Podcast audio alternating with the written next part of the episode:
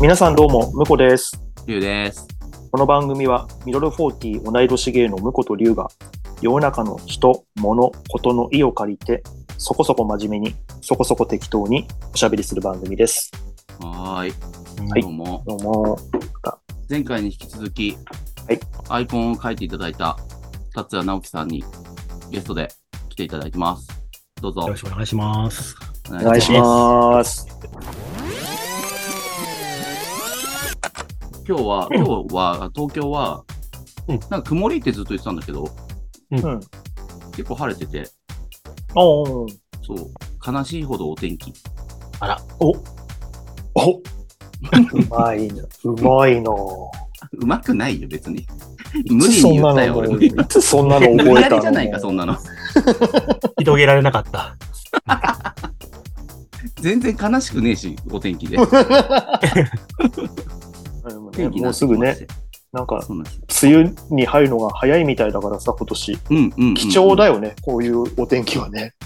うん。あ、なんだ、なんか言うのかと思ったじゃないか。いや、言わないよ。曲で、曲でなんか言うのかと思って、うんうんって聞いちゃ待ってう。待って、待って待って、それは俺無理だから分かんない。普通に聞いうんうんじゃねえんだよ、ね。いやいや、いいんだよ、普通に聞いて流いや。本当にね、本当にうん貴重じゃない？マジで。うんうんうん。だってもう沖縄入ってるもんね。昨日は入ってるし、だってもう来週ぐらいには一応関東そよ予報はなってるもんね。う。うん。うんうんうん。うん。そっか。そう。もう多分これ、これが、を聞いてる頃にはもう結構。もう6月だよね。もう梅雨には入ってるかもしれないね。うん。そうだね。雨の、雨のユーミンの歌といえば、目のユーミンあのだといえば、難しい、難しい雨の表現なかったっけ？なんとか雨みたいな。え？こぬか雨違う？あ、え、ああえ？あある。まあ、その言葉はあるあ、けど。違う、こぬか雨じゃない。雨の曲ない？え俺も雨の、曲、雨の曲っていっぱいある。うん、いいよね。逆にね。すごいあるんですよね。俺も一瞬言おうと思ったけど、これユーミンが作った曲で、作ったっていうか、訳をした、翻訳しただけだなって思っちゃった。あな、なに雨音はショパンの調べ。あ、はいはい。あれ、ユーミンが翻訳したのよ。うんそうそうわ和訳してるっていうか。あのえ、和訳なの？うんもともとは、えっ、と、うん。ヨヨーロッパ、イタリアかなの人の歌なのよ。え、そうなんだ。そうだよ。そうそうそうそう。それのカバ訳なんーをだ。小林あさみがしたときに、えっ、と、や訳、日本語訳をしたのがユーミン。訳詞がそうなんだ。うん。俺、元々はね作詞だと思ってた。もともと男性が歌ってる曲なのよ、あれ。うーん。ガゼボ。え、全然知らない。あ、そう、ガゼボ、ガゼボ。そうそう、ガゼボ？ガゼボ、ガゼボっていう。ファンタジーゲームの中ボスでおなじみのガゼボ？いや、いないけど、知らないけど。ああ、びっくりした。いたっけと思って。ちょっと今二人ともまだ緊張感真に受けた。いや、俺、あの、俺がゲームに全く疎いもんだから、いるのかなって思っそうだよね。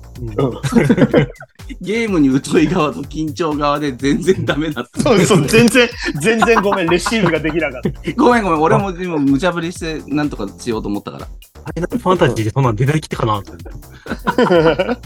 っと思っちゃった。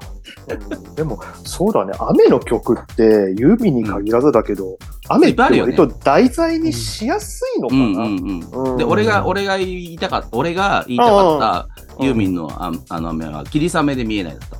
ああ、今調べた。うん。うん。なんか、このか雨となんか、なんていうの、ちょっと、雨でも、うんううん。ん。こう、いろいろあるじゃん。ザーザー降りじゃなくうんて、ふわーっていうイメージだったから。で、なんか、このか雨って言ったんだと思う。このか雨が何か知らないけど。まあ、それだと、オーヤンフィフィだもんね、出てくるのはね。雨の御堂筋ですよ。ううんん。このか雨はね。そう、この雨はね。俺も出てきたのはそっちだったなと思って。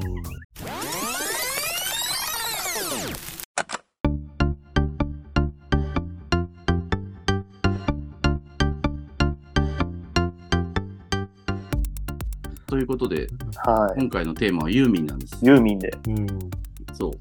達也が結構ユーミン好きっていうのは、すごくうです。インスタのストーリーズとか、うんまあ、結構ね、見てると、うん。あの、なんかほら、お題、お題ストーリーズでできるのとかあるじゃん。なんとかが入った曲とかあの時にに何とかがあってね。そううん基本はもうユーミンとかから持ってきてるうんストーリーズ、うん。そう。そういうのとかもありつつ、あ、もう、タチヤンはユーミン好きだなっていうのがあったから、ちょっとお話ししてみようと思いますよ。はい。じゃあ、ユーミンとのエピソードみたいなさ、別にそんなさ、改まった感じじゃないんだけど、うんマイファーストユーミン大会しようぜ。ファーストうんユーミン。うんうんうん。じゃあ一番薄っぺらい私からいきます。すごいじゃん。すごい、そのさ、そそれで濃いこと言うなよ。そうやってやるでしょ、そういうのなんか。いやいやいやいやいやでも濃い薄いは、まあ、考えてみたら人それぞれ違うもんあそうだよね。基自分の、だ自分のユーミンを喋よう。まあ俺のユーミンの最初、うんまあ一番最初にユーミンっていうものに触れたきっかけというか、うんあのエピソード的なものはあの、う CM なんですよ。うん。はいはいはいはいはい。まあユーミンってまあいろいろね CM とか、えードラマの主題歌とかいろんなのには使われてると思うんだけれども、うん。あの、それこそ小学校多分ね、6年ぐらいだった気がするんだけど、うんあの、三菱っていう車のメーカーがありまして、三菱の車の、あの、今ないんだっけ、三菱って。や、あるあるある。あるよね、びっくりした。あるある。あるけど、まあ、昔ほどの勢いは多分ない。うんうん。今も一応あるはあるけど、うんうんうん。そこの車の、えっ、と、一つの車種の CM でユーミンが流れてて、最初俺ユーミンって存在を全然知らなくって、うんうんただそれを聞いた時になんかメロディーラインがすごく自分の中にこうグッときたっていうかヒットしてこれ誰が歌ってんだろうねって思ってて昔テレビでそういう、まあ、アーティストが歌ってる曲が流れると右下か左下の方にその。歌ってる人の名前がソングバイ誰々みたいな感じであのテロップが出たり、出ないのもあったんだけど、出ることが多くて、まあその時にそこにユーミンって、それもあの、ユーミンってカタカナで書いてるんじゃなくて、アルファベットっていうの、ユーミングっていう風に書かれててユー、ミングでユーミンだ。ユーミンっていうの、あ、うん。これでユーミンってまず読むんだっていうのと、で、これがなんか、あ、ユーミンってなんか周りで言ってる人いたなぐらいの感覚で、うんそこで初めて、うんあ、これがユーミンの歌なんだって思って、うんえっ、と、その曲が入ってるあのアルバムを買ったなっていうのが一番最初の記憶で、その曲がリフレインが叫んでるっていう曲なんですけど、でそれをうん。聞いて、うん。探して買ったってこと？あ、そう、だから当時は、まあ今みたいにインターネットないから、ああ、えっ、そうと、ユーミンの曲ってとこまではわかる、わかるわけだよ。そうだよね。ユーミンが歌ってて。曲名がわかんないもんね。そう、曲名がわかんないから、うん。えーっとね、俺その、この曲の時は、自分の、なんだろう、メディアとして買いたいなとは思ったけど、わかんなかったから、多分しばらくほっといたんだと思うの。うんうんうんううん。んで、えーっと、別の CD なりカセットなりを買いに行った時に、うん。その店内で流れてたの。はい、あ、そう、すごいじゃん。たまたまだと思うんだけど、うん。ラッキー。たまたま流れてて、店員さんに、これ何ですかって聞いたおからーそれでこれがリフレインが叫んでるっていう曲だっていうのが分かって、これ欲しいんですって言ったら、このアルバムに入ってますよって言って出してくれたうん。かな。すごい。それがまだカセットでした。それだっていつよ。えっ、と、もう多分その歌が出てからはしばらくは経ってたと思うんだよね。多分ね、平成元年とかだと思う。あじゃあもう中学生で勇気を振り絞って聞いてみたんだ。うん。まあだからやっぱりそこは突き動かされたんだろうね。たまたま流れえだかてたから。ら、すごいさ、そ、そ、それほど良かったってことだよね。うん。聞きたいなと、自分のなんか手元に置いときたいなっていう曲にはなった。うん。その時。だから人に聞いてまで俺多分、なんかいい曲ってさ、結構恥ずかしくない当時だったら。あの、ああ。なんか、友達によっては、その場で歌うっていう人もいたの。その曲がわかんないかこら。の曲ね。うん、うん。そううんうんうんみたいなね。うんうんっていう、なんかそのハミングみたいなことをして、で、うん店員さんが、ああ、それなっていう風にやってくれるよって言ってた友達もいたんだけど、俺はそれはできなくて、うん本当だからたまたま流れたから、レジにタッタッタって言って、ここれ、これなんですけど、みたいな感じで言った記憶がある。すげえラッキーだったんだ、じゃあ。今思うとさ、曲のさ、情報を手に入れるのにもうそんなことしてたんだなって思うね。いや、本当だよ。結構大変じゃなかった、いや、大変だったと思う。そう。本当そうやってやんないとさ、わそうだよねかんなかっ。たもんね。でもさ、なんかちょっと今だったらさ、シャザムとかさ、ああ、そうそうそうそう。そうなんでね、うんさらっとできるけど、ね、ラジオだったらもうね、今かかってるのをさ、うん、うん、うん。サイト見たら今何かかかってるとかね、見れるもん。うん。うん。あれ、JWEB が始めた時にさ、もう劇的だと思ったもんね、あれ。うん。まあアラジン、アラジンっていうサービスだったよね、あれね。なぜアラジンかわかんないけど。いや、だから、本当にさ、曲名、耳にした曲名をうん。誰のものなのか、それに関する情報を集めるのに、すごいエネルギーが必要だったよねって思う。うん。はいうん。なんか、学校の校内放送、お昼の校内放送とかでかかった曲うんうんうんとかを、まあ、それこそ放送委員の子に聞いたりとかさ、たね。たった一曲のそれをうん。ね、知るために、テレビの、うんだから、ドラマの主題歌とかで流れた場合も、あの、エンドテロップにさ、こう、うん。主題歌、誰々の何々って曲みたいに流れるじゃん。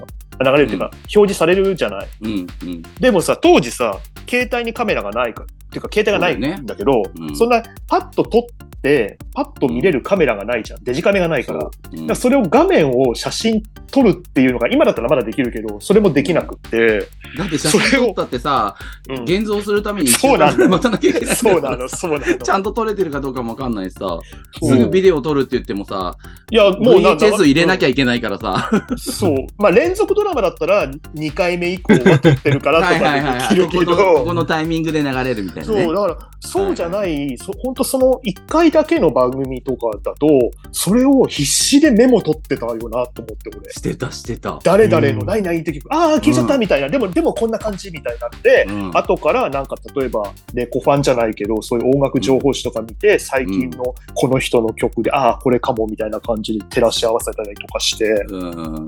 だね。やったよなーって思うよね。TOKIOHOT100 の何位っていうのだけ覚えてて、その後にどっかでその そうそう1位。から100位までまとまってるフライヤーを取りに行って、はいはい。そうだね。でもそういう感じだよね。そうで、何位か、ま、覚え間違えてたらもうそれもわかんなくなって、もうなんか違うの買っちゃったりするもんね。うん。それも、うんそういう失敗ももちろん何度ねもあるじゃない、そういうの。なんかこのアーティストの CM に流れてるし、今流れてるやつだから最新曲だろうと思って、うん。そう。ろくに調べもせずに、そのアーティストの最新のニューシングルって出てるから、うん8センチの CD 買って、これだろうと思って聞いたら全然違うっていう。ねそう。それをちょっと昔のが使われてたとかっとそうね。前のアルバムからの曲とかを使ったりとかすると、そういうトラップあり？みたいなさ。ね洋楽ありがちだったよね。あった、あった、ーそういうのはあったよ。洋楽は本当多かったね、そういうのね。そうだ、要はもう有名な曲だから使ってたんだけど、う。うんん。ね、今その人がめちゃめちゃ有名かどうかじゃなくてね、最新シングルとか、うんうんうん最新シングルっていうかもうシングルも買えなかったけど、昔は洋楽のシングルなんて。洋楽ってさ、シングルでね出ること少なかったもんね。8センチシングルにはあん輸入版まりならないでしょ。うん、輸入、だからその、うんなんていうの？日本のレコード会社を通して、そうそうそうそう場合にはそう。8, 8センチシングル出たけど、うんうんほとんど輸入版だったもんね。版だ、そうだよね。で、だからもう EP 12みたいなセンチ、うんうん、しかなかったよね、と思って。うん。洋楽であの短冊って、覚え、ほとんど覚えがない。なかなかないよね。うん。見た覚えがないから。うん。俺は、そ誰だ？れこそさっき、えあれ、あれは出てそうじゃない？あの、なんだっけ、Always Love You とか出てそうじゃない？あ、ホリーホリというは多分あったと思う。あったよね。マドンナとかもあったような気はする。ああ、うんあったあった、マドンナあった。うん俺さっき、だから、りゅうくんが言ってたダイアナ・ロスは、うん。えっ、と、そのい一曲をそれで買った覚えがある。あドラマのやっぱり本主題歌になってて、当あーあそそれはやっぱりシングルカットされてたんだなと思って。そうか、ドラマにな,、ね、なったそうそうそうそうらタイアップで売れるみたいなのあるから。うん。そっか、レコード会社もやりやりがちうんかもしれないねこの人の CD 買ったな、シングル。あれ？あー、出てこない。シャイガイの人。あ、ダイ回せ回せダイアナ・キング回せでしょ。キング。ダイアナ・キング、回せ 回せ、何も回すんかみたいなことを言ってたみんなで。回せ回せ。あれ回しあれ懐かしあれかいなあれ買ったな、なんか覚えてる。あったね。だうんあとそのさ、同時期にさ、スノーマンのセクシーガールですよ。あれそうでもない。そうでもなかっ。待ったて待って、スノーマンって、じゃなくて、スノスノー？え、セクシーガーとかじゃない？あ、聞いたことある。あれでしょ？それ多分ね、同時期に出ててね、なんかね、うんうんうん、聞いたことある。ラップも入ってたからね、なんかね、間違えてた、俺。へー あ、言わなければよかった。今日言わなければ多いの多い。今、スノーマンって言われたから、え、ジャニーズって思って。ね、ホットだし、いろいろ。そうダメダメまあいろいろいろいろね。あ、ダメダメダメダメ。ダメダメ。そうだね。8センチ CD って本当に今思うと一時期の流行りというか流れになっちゃったよね。う。うんん。残んなかったもんね、あれ。本当だよ。あとさ、あ、そうそう、ユーミンで言えばさ、うん。500円のワンコイン CD でさ、うん。出たよね。何？春が500円？来た。だあれ？春が来ただよね。あれ？春よ来いじゃないの？春よ来い。春よ来いじゃないの？春が来たは、お松の高子だ。明日、え明日それ春が来たらでしょ。そうだよね春よ。来い春よ来いってワンコイン CD じゃなかった？あ、ワンコイン CD って何？え、ワンコイン ?500 CD 円ってさで買えるの、そう。当時、ワンコイン CD っていうのが何個か出て、それ春よ、え？春春よ来いが確かワンコイン CD だった気がする。あほんまや。ええだからその1曲とインリングなしのストしか入ってないみたいな。そう、あカップリングなし。あ、ビーズだかセカらンドビート半額なんだビーズは。セカンドビートなし。へえ。へえ？これ知らない。え。え、だから持ってたけど、知らなか、知らないってえ、買ったんでしょだから買った意識してなかった。そうなんだそう。だからワン、だからワンコインだから買おうかって言って俺これ持ってたもん。ああ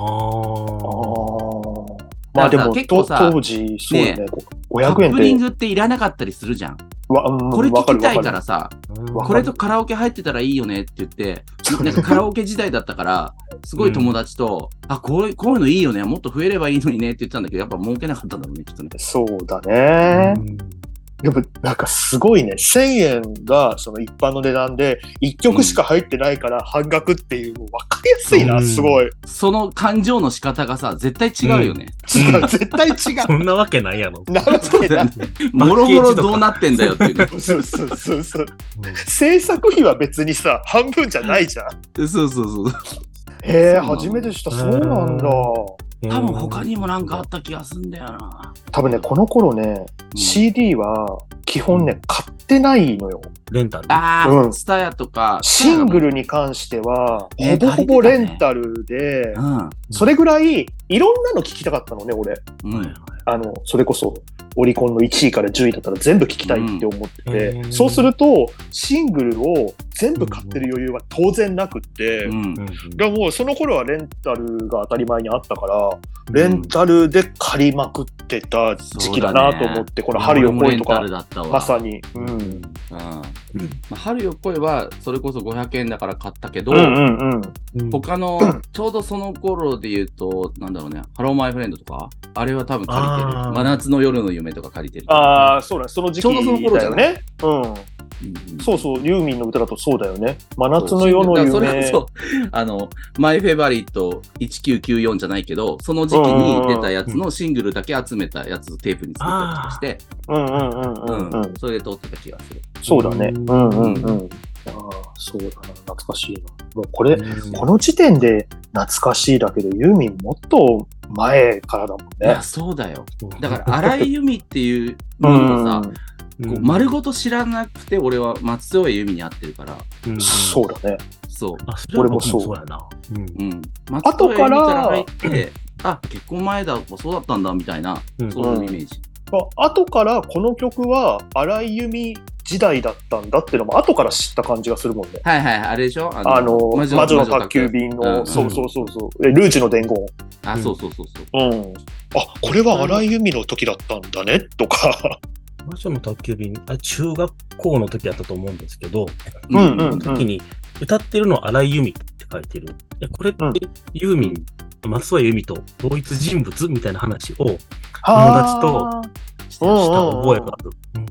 そうだよね。そうだよね。親とかが聞いてる人は詳しいから、そうなんだよっていうのを教えてくれる人がいて。それで繋る。がるみたいな、うんそういう感じそうだった。そうそう、そうだった、そうだった。までも松任谷から入って全然その存在を意識してなかったから、ノーマークだったんですよね。うんうんうん当たり前ノーマークだよね。うんうん松任谷由実って、うん最先端の音楽する人のみたいなイメージあったじゃん、当時。バブルの頃とかそう。ね。まあ、そうだね。そう。うんだから、この荒井由実としてのうん。曲が、なんかこう、アコースティック感があって、うんユーミンと繋がんなくて、うんうんあ、うん。昔はこんな感じの曲作ってたんだ、みたいな、うんなんか印象はあった。うん。うんうんうんうん。ここれも手触り違うもんね。うん。違うよね。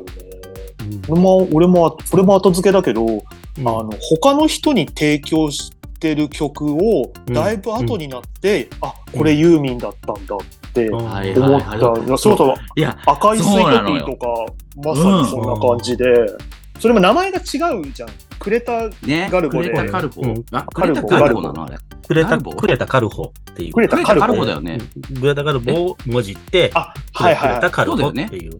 そう、それも、だから後から知ったなと思って、ここ、ここが同じ人なんだと思って、うん。あそういうやり方があるんだねって思ったりとか。うん。今付き合ってるパートナーのうん。お姉ちゃんが SNS やった、始めたんだって言った時の名前がクレタカルポで、なんだクレタカルポでって言ったら、ユーミンだよって言った時に、あ、おーって感じで、あ、あそうなんだこでリンクしたみたいな。そうそうそうあそう。ーうん。あの、工藤静香のあえりみたいなね。ああ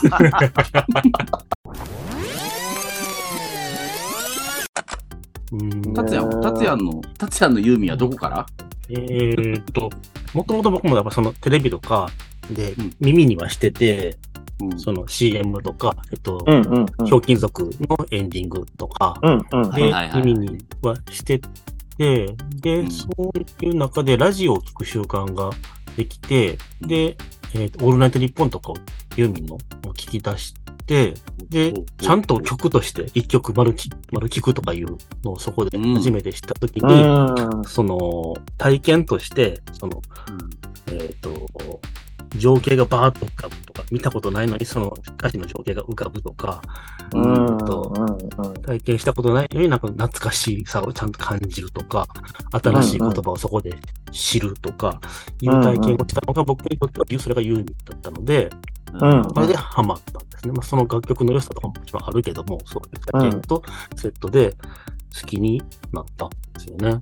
うん確かにさ詩でさ、新しい言葉とかを結構使ってた感じあるよね。うん。普段使わない言葉みたいなのを使ってみたりとかさ。うん。うんそうですね。あ、それあるかも。うん。新しい世界を知ったみたいなね、感じになるよね、そういう時って。うん。うんうんうんそうね。その歌詞からその情景がバーッと思い浮かぶみたいな雰囲気の曲は確かに多いなって気はするよね。うん。そうん。の、記憶に全くない、見たことないんだけど、うんうんうん浮かぶっていうのは、それが宇宙だったりとか、夕暮れだったりとか、それはいろいろだったけど、うんうんうん。っていうのが初めてで、それが新鮮で、ああ。うんっていうのはありましたね。で、それでラジオでちゃんと聞いた、それを録音して、それこそさっきうんうんのテラジオをね。ールでうんはいはい。撮って、うんさすがに起きてられなかったんで、その120分テープで撮って、あで、聞きた。直すとか、途中からかな、うん。それでも。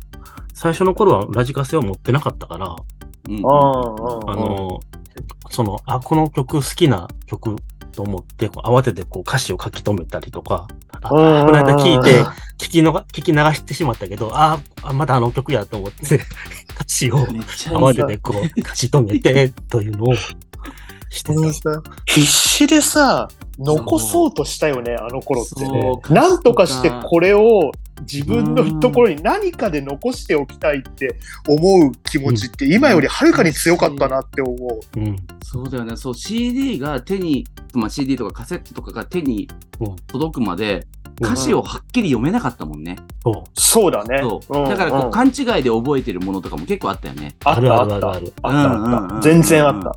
もう英語になってくると全然聞き取れなかったあ、りするし。そうだよね。う懐かしいね。そういうのもあったよね。そう深夜、深夜番組だったから120分テープで撮ったとかもすげえ懐かしい。うんわかる。そう。3倍で撮れたりするのとかもあったよね。あの、録音時間でしょ？録音時間をへー3倍とかで。だからね、もうね画質とかすげえ悪いんだけど、うん。ああ、ビデオね。うん。あうん。ったあった。あった。ビデオテープは高かったしね。カセットよりはるかに3倍単価が高かったからうんさ、うんなんか3倍速に強いみたいなの出してたあった。あっ時あったもんね。その3倍をもう目当てに、3倍速で撮るのに強いみたいな。名前で売ってたカセットビデオテープあったなと思って。うん。いや、まさに擦り切れるほど聞いたとかさ、擦り切れるほど見たっていうのは、本当そういう世代だったんだね、多分俺たちね。そうだよね。だから、今のサブスクが当たり前の世代にしてみると、擦り切れるほど聞いたっていう言葉は、ある程度の想像力がないと理解できないよね。うん。確か感覚的にはね、なんとなくわかるかもしれないけど。に。うん。何回も擦ったってことですよね、みたいな感じで。うんうんうん。わかるかもしれないけそうそう。何回もど、っていう意味だろうけど、そう、うん。擦り切れるっていうのは擦り切れないんだもんね、今ね、別に。うんあの、本当にあのテープが伸びてくる感じで。そうそうそうそう。うんそうそあの、うそう。聞きすぎてさ、カラオケでなんかテンポ違う、早い、早いな、みたいなことあったよね。うん。うちで聞いてるのと違うなって。あれ、うちで聞いてんのと、ちょっと違うんだけど、みたいなのあったよね。聞きすぎちゃって。それはあった。あとやっぱデッキの性能があんま良くないと、あだんだんやっぱモーターが。劣化してきたりとかで、そう。あれ？この曲ってもうちょっとテンポ早かっただけ早かったと思うけど、でも、あこれはあれか、ベスト10だから早くしたのかとか勝手に自分の中で あ納得させた。テレテレビ枠に収めなきゃいけないから、うん次の人もいるから早くしてたんじゃないの？みたいな。の 尺、が。尺の問題だったっていうね。そう。で、それだいぶ後になって CD デッキがうちに来た時に、うん。その頃、テープでしか持ってなかった曲をもう一回レンタルで借りたりとかしたことあるのね。その時に初めて、あ、これはうちのデッキが遅かったんだなっていうのが分かったっていう。ねあ。はいはい。なあとなんかこう、早送りとか巻き戻しとかをしすぎると、よくないっていう。そうそうそうあったよ言われてた都市伝説みたいな。あったね。まあでも絶対テープに負荷はかかるよね、間違いなくね。うん。物理的にね、引っ張ってるもんね。うん。だから、休み時間とかにさ、鉛筆入れてぐるぐるぐるって回して、はいはいはいはい。やったよ。だから、たるんでると、で、でそれでもう最後のとこピンってなっちゃいけないから、最後ゆっくりするね。ねえ。だから最初さ、なんか慣れてない頃はさ、あの、うんテープが黒くないところから録音スタートしちゃったりとかして、わかる。イントロ入んないタイプ。そう、でこっちとしてはもう最初から入ってるだろうと思って、ずーっと、あの、録音してんのに、後から聞いたら、イントロの1秒か2秒が入ってないみたいなパターンとかあって、いや、だからさ、うん。そのさ、俺、ピクシー買った時にさ、ピクシーが懐かしいけど、ソニーのピクシー買った時にさ、もうさ、シンクロしてくれんだよ。あのあったあった、そういう機能あったよね。そう、だから CD を一時停止、再生で一時停止のまま待ってくれてて、テープの黒いところになったら一時停止解除を勝手にしてくれるっていう機能があった時に、あったうわ。これすすげえげえと思ったもん。欲しいと思ったもん。うんうんわかる。懐かしい。いいこと思い出させてくれんな。これはね今便利になったかっていうね。うんやっぱ、ありがたみがあるよ。CD が普及した時に、むちゃくちゃ便利、頭出しがむちゃくちゃ便利って思ったけど、うんまあそれ以上だもんね、今の、うんそのデジタルで聞くっていうのはね。そうそうそううん。頭出して感動はやっぱし MD じゃん。ああ、そうかも。うん。いやその CD として何も動かせないものとして聞いてるからね、俺たちはね。そうだね。自分たちは編集ができないもんね。うん。うんうんうんそう、テープと CD のいいとこ取りみたいなの MD やばかったよね。やばかった。あれも最でそれで文字入れれるんだよなと思って。そうやそうばいよそう。そう。カタカナだけどそう。そうなんだよね。最初はさ、半角文字しか入れなくて、そうそうそう。後になって漢字が多様になったりとかしたよね。でもその頃にはもうさ、iPod がさ、わーってきちゃってて。いやーなんかあれもね、なじと時、時代だよね。だからもうなんかもう iPod が出ちゃったからもう一瞬で終わっちゃったもんね。いやー、本当にね、あっという間に駆逐されちゃったもんね。うん。MD ケースみたいなの無印で売ってたよね。売ってた？けど。売ってた、買ったことある俺、それ。に20万円ぐらい入るやつ。そうそうそうそうそう。そ。そうあったよね。今、唐突に思い出したけど。う。うん。うんあでも MD すげえ便利だったなって今話してたけど、うん。あの MD までは確実に持ち歩かなきゃいけなかったんだよね、そのメディアを。うん。ディスクマンってなかなかさ、買えなかった感じあったね。なんか、あった。やっぱ、ウォークマンとディス、まあ、ディスクマンって CD ウォークマンのことなんだけど、ちゃんと言わなかったら知らない人いるかもしれないから。そうだね。そうんうんだけ、ど、そこまでは欲しくないみたいなのあるじゃん。その、なんていうの、価格としても高いし、あ、はいはいはい。うんうんうん音飛び、かかるしねうんそう音飛びもあるし、うん持ち運びにはちょっと CD ってね、うん。あの、一。応なんか、ちょっと大きいら。からね。ね、うんちょっと溜めて、音飛び部分大丈夫みたいなのも出たりしてたけどさあったよ音と音飛びガード APS みたいなやつ。音飛びガードあった。そう。先読みしとくやつでしょ？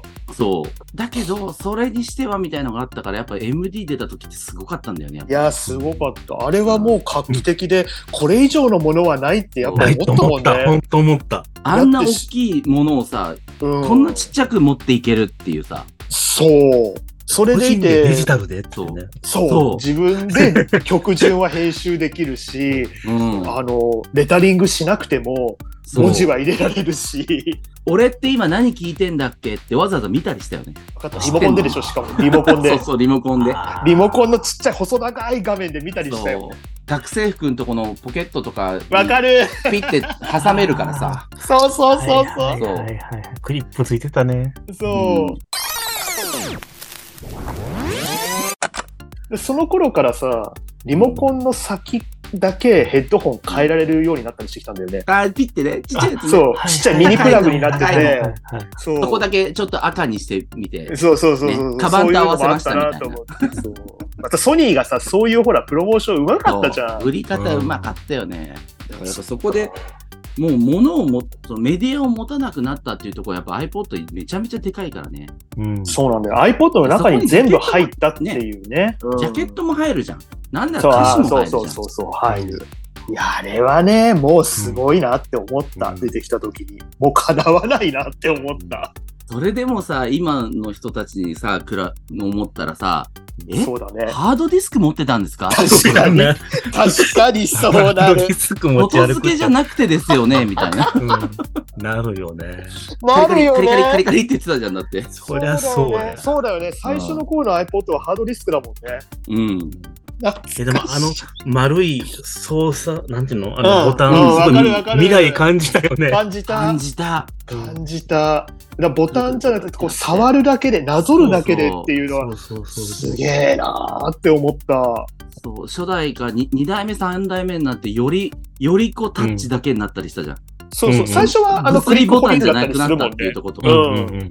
そこがちょっとかっこよかったよね、やっぱ。で、それがだんだんだんだん小さくなってさ、そう。で、シャッフルが出て、シャッフルが出て、そう。で、だ 今度そしたらアプリの一つになっちゃったもんね。ね。うん。もうなんか、本当だよ。物理で今、iPod って知らないんだよね。だから逆に言うと。そうだね。今だってもうアプリも iPod って名前じゃないもんね。ミュージッそうだよね。クとかになってるでしょ iPod っていう端末として、もうね、うん。そうだよね。あそっか iPod はもうだってもう売ってないんだよね、きっとね。でラインナップとしてない？一応あんじゃないの？ないのあんのかな？もうないんか？怖っない。ない。ないんだ。もうない。うん。だから今聞いているこのポッドキャストだって、iPod よで聞くものだから、ポッドキャストだったからね。そうそうそうそう。ね。そ、あ、それこっちってそんなんあんのかなその機能って。お、お、音源を入れて聴けるっていうのがあるのかなあのミュージミュージックっていうのはあって、うんで聴けるのか。あ、そうか、そういうことか。だから、やっぱり Apple Music を経由してとかだと思う。そっか。うん、iPhone 経由？あ、あ、そう、うん iPhone 経由とか聞ける。うんそっちに入れれるの？か入れられるのもあるんじゃないかな。入れられると思そうかそんなにたくさんかどうかは分かんないけど。ただ、あんまりそうやって使ってる人は少数派だろうね。そうね俺もなんかあんましなさそう。うん。iPhone の聞いちゃう。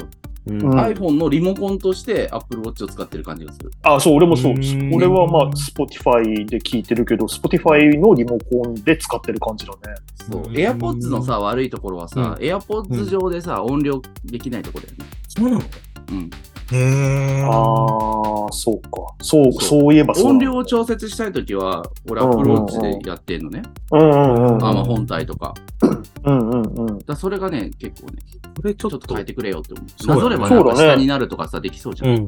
うん。ね、すぐできそうなのにね、うんあえてしないんだうんな。普通に不便ではって思うけどね。んそうそう。でしょ？うん。こんな他のね、うん Bluetooth のやつだったらできるからさ。うん。そうだよね。だってあのう、ん有線のさ、アップル純正の、あのヘッドホンは、ボリュームできたんじゃなかったっけ？うん、できる。なんかマイクのところにね、プラスマイそうナスついてた気がするよね。ううんん。だそこがないから、ああ、そっねか。あれじゃない？あの、ジョブスの血を引いたデザイナーたちが、かっこ悪い、みたい えええな。わかんないけど。適当ですけど。でもできてもいいよね。うんいや、うあってほしいなって思うよね。それは最新のやつでもそういう仕様なのかな？最新っていうか、あ、そう。第三えっと世代今第三世代はわかんないけど、わかんないな。大、大何世代なんかプロとかもあるよね。ああ、そうね。うん。プロ、俺プロだよ、多分。あの、あ、じゃあ、あれでしょ？カナル型でしょ？カナル型ってプロだよね。そうそれができないあ。それは中にねじ込むみたいな感じの形だよ。タイトなジーンズにねじ込むでしょ？もうねじ込むって絶対言うから。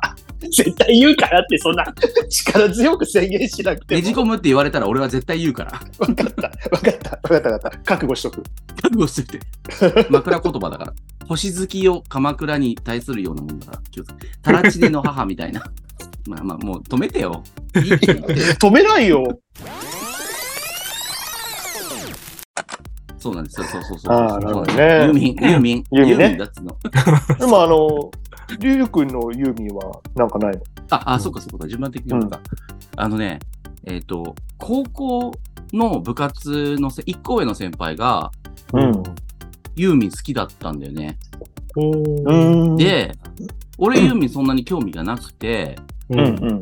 高一の時にとかに出たのって何かな？なんか多分有名な曲とかでなんか出てシングルが出てその時借りうんたのよ、うんうん。先輩に、あ、はいはいそしたら過去のやつを貸してくれるって言ってはい。うん。ちょうどそれがあそのその先輩ってお姉ちゃんがいるからお姉ちゃんが持ってて、まあ、一緒に持ってるから貸してくれるみたいな感じではいはいはいはい。そうそれで、まあ、その先輩のことめっちゃ好きだったから俺がうん。あそれちょっと、そうほのぼのしたエピソードも含めてなんだ。そううんうんん。そういうのも含めて、ユーミンって俺の中ではちょっと割と、ちょっと甘酸っぱいイメージがあって、ああ、なるほどね。そう。んんん Delight Slight Light KISS をまず借りて、うんうんうんそこからその、聞いたって言われて、この曲とこの曲が良かったっていういうのを、なんかやりとりできるのよ、その先輩と。うんはいはい。ああ、嬉しいね。それはちょっとそね、いい。うそしたらじゃあこの次はこうだからって言って LOVE WARS借りたりとか、うん借りて、で、ちょ、うんちょうど LOVE WARS、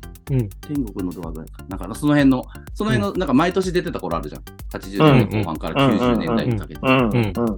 その前に、そのまでに出てたものを順番に借りていくっていうのが、なんかちょっとルーチン化した時期があって、うん。そう。高1の時の高2の先輩にすごい借りてて、うううんそれですごいいいイメージが。うん。で、その辺でなんか、こう、バブルの残りがみたいなのが結構あって、俺の中でユーミンの好きな曲っていうか、なんかこう、ユーミンってさ、当時のさ、うん。最先端音楽みたいのも入ってたじゃん。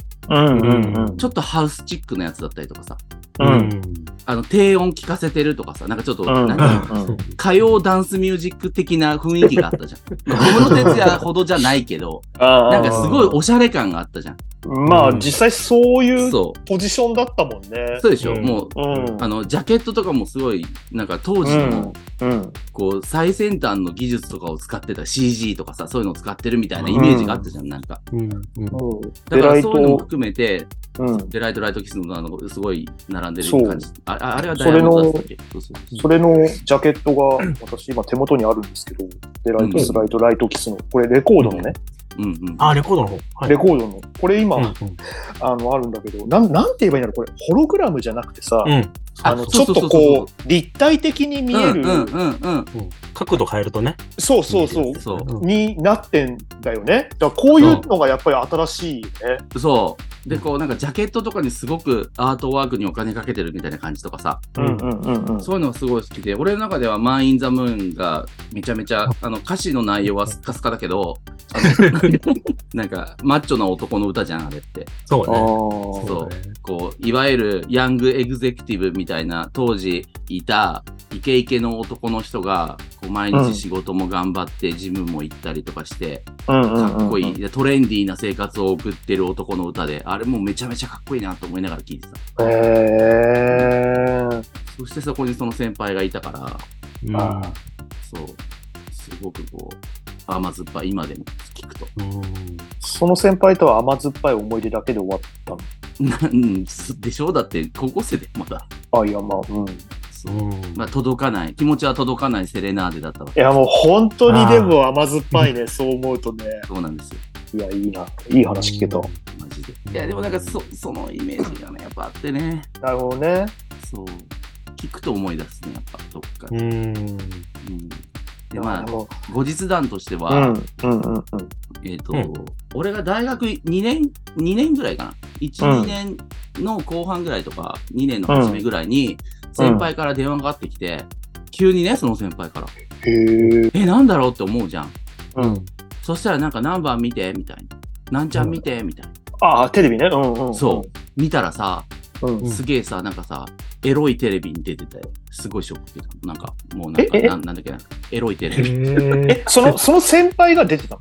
そう、あのなんかさ、多分中継とかで、なんかアイドルが、アイドルみたいな、まあアイドルでもなく、こうちょっと、なんていうの、グラビア系のセクシーアイドルちょっとセクシーアイドル。そう、セクシーアイドルがよくあるやつで、なんか昔さ、ちょっと番組忘れちゃったんだけど、うん。なんか足をビローンって開くとスカートのところにさ、なんか書いてあるみたいなのなかった？ひどい。ああ、でもそういうのあったよね、昔。なんか麻雀、雀荘でうん、雀荘でそういうのをやってて、ビローンって女の子がこう開開くと、そこのところになんか書いてあるみたいな。天気予報かなんか書いてあるみたいあな。なんか、まあ、そこで、うなんか後ろでイエーイって盛り上上がってて、がなんだよって思って、もう一瞬にして冷めた。それは冷めるわ。それは冷めるね。それは部活でさ、部活でめっちゃひさ、なんかさ、うんすごいかっこよかったし、後後輩思いだったし、みたいな。全然それはさ、かっこよく思ってたからさ、うん。あれだけど、そ、それがなんか、大学に入った途端そんなになっちまうんだみたいなさ。まあ、あとはまあ、その、女性のグラビアアイドルっていうところに、まあ、そういうので盛り上がっちゃってた残念さみたいなとこもあるじゃん。うんそうそうね。こちらからしてみりゃそうだよね。残念って思っちゃうよね。なんつったかなこれ結構有名な番組なの、それ。うん。ギルガギルガメッシュとかそういう、ああいう。あ、なんかそういう感じだけど、ちょっとエロいまあギルガメほど有名ではないけど、でもその、数年間しかやってなかった番組だけど、うんうんうんうんうん。そまあ、それで終わったっていう話です。うんなるほどね。切ない？切ない。まあでも俺らがそのユーミンしたのって、まあ、大体さ今の話だと、まあ、90年代前半もしくは80年代の終わりじゃない？うん。そうだね。うんそれよりもその時点でユーミンって多分20年ぐらいキャリア持ってんだもんねいや、それすごいよね。その荒井由実から含めてもね。うん。いやすそれもすげえな。うん今年50周年。去年か。正確には。うん50周年だよ。今年50周年。すごいよね。ああ。そうだよね。50周年のうん。アーティストって、なんだろう、もなんとなくさ、あんまりさ、そういうポップスでは、昔はいなかった感うんじしない。なんか、例えば美空ひばりとかさニューミュージックだもんだって。そうニューミューだジックにいなかねったよ。そうそうだね。ニューミュージックの頃からもういるんだもんね。だから演歌でもう 10, 10, 10歳からやっててみたいのはいたかもしれないけど、そうそうそうそうそうそう。そういう人のイメージ50年っはてすごいよ。だってあるよね。うんうんうんじゃあそういうのが出てきたってことだよね、だからね。まあ、そういうことだよね。そうだってユーミンと同じぐらいの年にデビューして今でもやってる人なんて他にもいるから、だいたい50周年なんて当たり前のようにいるわけだよね。石川さゆり50周年。そうなんだ。確か。うん石川さゆりさん。同じこれユーミンとほぼほぼ同じ頃ってことだもんね。うん。え、ユーミンを年下ってこと？勝手に思って。えーえユーミンってデビュー何年なの？73年73年あ二年な72何歳？年何歳って聞いた方がいいか？えー、69今。あ、今がじゃあ60 19歳とかか。うん。そうそうだね。そうだよね、うんうんうん19だから20歳ぐらいの時にデビューしてて、うんうん。50年経ってんだもんね。うん。あのーはいはいはい自分で歌うのはその年で、えーっと、作曲家としてのデビューがさ先にあって、70何年かは。え、すごくない？そういうことなんだ。うん。うん。曲だけ先に採用されて、うんうんうんうん。使われたっていうのがあったんですね。うんへーあ、自分が歌うじゃ、歌うんじゃなくて、他の人が歌ってる曲を提供。えっと、もともと持ってった曲がいいっていうので、それを使わせてもらうって形で、あ、そうあなんそうだ。高橋克実の、えっ、とね、愛は突然にっていう歌がありまして、はい。えー、それが作曲が荒井由実。作曲がいいそうだね。もでもその時点では本人はデビューしてないってことなの？うん。そうそうそあすげえ、17歳って書いてある。う。うん。す17歳でごいね。作曲家デビューうん。71年に作曲家デビューして、その次の年に玉火に入るって、なんか逆の感じだよね。なんか玉火に入って見つかるんだったらなんとなくわかるけど、先にデビューし、ね。あ、そうなんだね。えもともとの曲がマホマホガニの部屋っていう曲で、で、それー、はうん限りよく部屋の原曲だあそうなんだ。へえ。で、それを作ったのはもう14歳の時に。マジ？14 え、すごいだ。かなちょっとこの辺おぼろげ。今パッと調べた大丈夫大丈夫出てこうんないうんうんいや、でもすごいな。ごいね宇多田ヒカルどころじゃないよね、14歳って言ったらね。そうだね。そうだね。宇多田ヒカルってそれくらいだね16とかじゃなかったっけ、あの人。うんあでも、うんデビューがそれだから、多分前、それの前ああそうかそうかそうかそうかそうかそうだねキュービック U があるから、キュービック U。あー、懐かしい懐かしい。懐かしいうんよかった、知ってて。それは知ってる。キュービック U。知ってる。でもともとその前に出るっていうことは考えてなかった。うんそうなんだね。で、作曲の方でって思ってたけどっていう。うんうんうん。うんでも、その、デビューする中で、そのこの歌は君、本人が歌わないと説得力が出ないのではっていうことで、あー無理やりじゃないけど、されて、でデビューアルバムに関しても、えっ、と、バックはもう、そうそうたるメンバーなんだけど、だからすぐにうんうんレコーディング終わったんやけど、ユーミンだけ残されて、1年間かけて、今、レコーディングボーカル取らされたあっていう、話。そうなんだ。えー、そうなの、えー、えー面白い。じゃあもうね、要はもう大人がいて、うん。そこに、こう、ユーミンっていう、まだ、そのデビューしてない子に、こう、うん。みんなでこうねやったってことじゃん。こんな曲を書く日本人いないかったねっていうので、引っ張ってされて、で、まあ本人もその、なんだろう、認められるのは嬉しかったと思うし、うん。ですけど、ファーストアルバム。さらさら自分で歌うっていうのは考えてなかったっていう話があって、でも、もう嫌だってなった時に、そのピアノのところにうん。お花を一輪ポンと置いてくれたのが、うん。松任谷正隆さんだったっああ、そうなんだ。何それ。すかごい。すごい。ガーベラだったかないや牛乳瓶かなんかに本人はもう覚えてないとは言ってるんだけど、だからそのね、まあその時も付き合ってて、ー。ううんんうんうん。うん、その、うん、そういうエピソードがあった？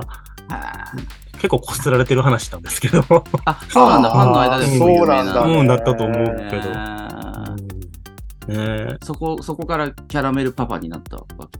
まあまあいいですママじゃん。それは、まあどうでも。それはあら？って言った。なるほどね。でもすごいね、それね。ファーストアルバムってことは飛行機雲だよね。そうです、そうです。そうだよね。それ、え、ああれ、そういうファーストアルバムに飛行機雲って入ってんの？飛行機雲っていうタイトルのアルバムだったアルバムを。うん。で、飛行機雲も入ってんでしょ？入ってる入ってる。あの、うんあの、この間、え映画の使われたやつでしょ？そう、こないだっつってもずいぶん前だけど。あ、本当に？もうジブリのわかんない。10年ぐらい前だと思う。もう そっか風立ちぬでね。あ風立ちぬうんうんうん。そう、あの、飛行機のやつ。そう。まあ、飛行機雲だからそうでしょ。牛乳瓶にダリア、うん牛乳瓶にダリア。ダリアを、あ、あ、あマジ？えおしゃえ、れ。何それ？うん、だったとおしゃれ思う。うんダリアはそうなんだ。え、正隆とはどれだけは離れてんの？ちょっと上。まさたかとは。マンタとは？10, 10個は、マンタさんね、10個は離れてなかったかなどうだったかなそんな離れてないんだ。うんえっと、今69でしょ。松任谷さんはね、71だって。あ、じゃあ2、3個ってこと？あ、じゃあ、2、3個だね。あーあ、じゃあちょっとお兄ちゃんって感覚だったんだ。うん。うん。あまたそれもいいね。うん。そうだね。そういう感覚の人がさ、牛乳瓶にダリア入れてくるんだよ。うん。すごい素敵じゃん。何それ？話が。へーそれであそこで食べたのかな？なんだっけ？え？キャンティー？キャンティー？キャンディー？まあ、行っていくんじゃない？だってずっと子供の頃から出入りしてるっていうもんね。キャンティー。キャンティー、いいね、キャンティあとあれは、断片的に？んえっ、と、ドルフィンは行ったかな？二人で。あ、山手の？トロフィーは行って、えっ、と、うん、あの、松任谷正隆さんって結構車が好きな人で、そうですね。で、うんあの、JAF ってわかります？はいはい。あ車のので、僕 JAF に入ってるんだけど、うんで、、そうすると会員宛てに、あの、うん雑誌っていうか機関誌みたいなのが送られてくるのね。で、そこに松任谷さん、車好きとしてのコラムみたいなのを結構書いてて、はいはい。俺はその中で松任谷さんが、うちのかみさんみたいな感じでユーミンをこう書くわけよ。うんうん。あの、まあ、そういう感じで扱われてる雰囲気の中で、うんあの、ん松屋さんは割と飾り気のない人なんだなってそこからこう分かってて、なんかあんまりおしゃれとか興味ないっていうような感じの切り口で書いてて、あ、なるほど、まあそういう人なんだって思ってたから、うん。だからなんかその牛乳瓶を、うんまあ、花瓶代わりに使ったっていうのも、何にも狙ったわけじゃなく、ただそこにあったからみたいな感じで出しそうだなってなんとなく俺は思ったっていう。うんうんうん。その時はそうかもね。うんうんさりげ、なんかもう別にそんな気にしないでボンって置いたのが、うんちょっとそうそうそうそう。うんかもね、知れないね。うんうんそっか。松任谷さんといえばカーグラフィックのイメージそうそうだよ。ね。ううんん。やっぱそうなんだね。だだからちょっと時代としてもあ合ってたんだろうね。なんかこう、車にお金かけれる時代だったじゃん、やっぱ当時はさ。まあ、そうだと思う。ほ本人もなんかそういうようなことはやっぱ書いてあって、やっぱり車に夢中な人は多かったっていうふうには言うだろうし。うんうんうんそうだよね。F1 とかだってさ、めっちゃ中継とかしてたの当時ね。うんうんね。うん。うん。セダンとかさ、この頃でしょ？そうだね。だから俺も、松戸ユーミンの旦那さんってよりは、先に松任谷さんを知ったのはカーグラフィックだから、そうなんだ。うーん。なかなかみんな入り方が違って面白い、ね。そうそうそう、そこにユーミンは最初は全然関係がなくって、俺はあの、車が好きなもんで、そこのアプローチから松任谷さんって人がいるなと思って、あ、これユーミンと名前が一緒だから、珍しいじゃん、どっちにしても。やっぱり名字が。どうやらね名前がそうね。だからこれもしかしてユーミンとなんかつながって、あ、ああ、ご夫婦なんですねっていう感じだった、最初。そうなんだねうん。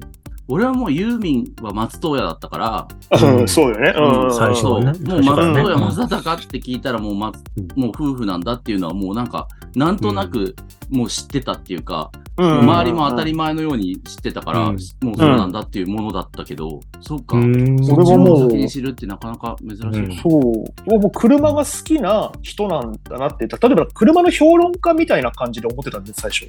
うんうん。ああ、そ音楽の人じゃなくて。そう、だから音楽をやってるなんて全然何にも知らなかったから、はいはいはい。後から、あ、あ、そういうお仕事もされてる中での一つが車好きなんだねっていうのが後から分かったって。はいはいはいはい。そういうことね。うんうん。全然そのイメージなかったわ。車のイメージ全然なかっまあ、うんまあ、そうだろうね。やっぱり音楽の方が先にん。来るんじゃない、うんうん